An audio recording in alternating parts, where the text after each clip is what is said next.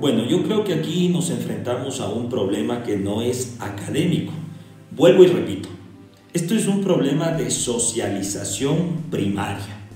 Hay un texto que yo les recomiendo, que lo escribe Fernando Sabater, y en el cual expone de forma clara esta problemática.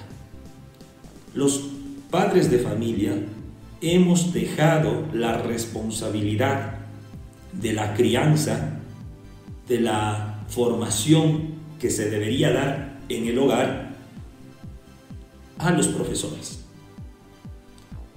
Y esto tiene que, que, ver con un sistema económico donde se prima la productividad y donde el tiempo juega un papel importantísimo.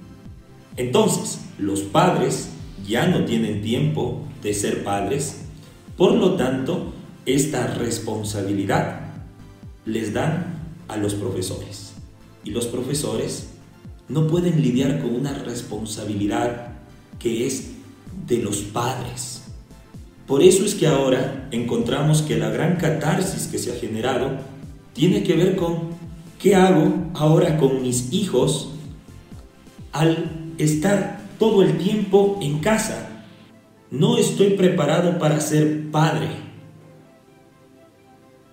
Esta crisis es una crisis que afronta más allá del tema académico, sino que tiene que ver en cuál es el rol que nosotros, como padres de familia, debemos cumplir.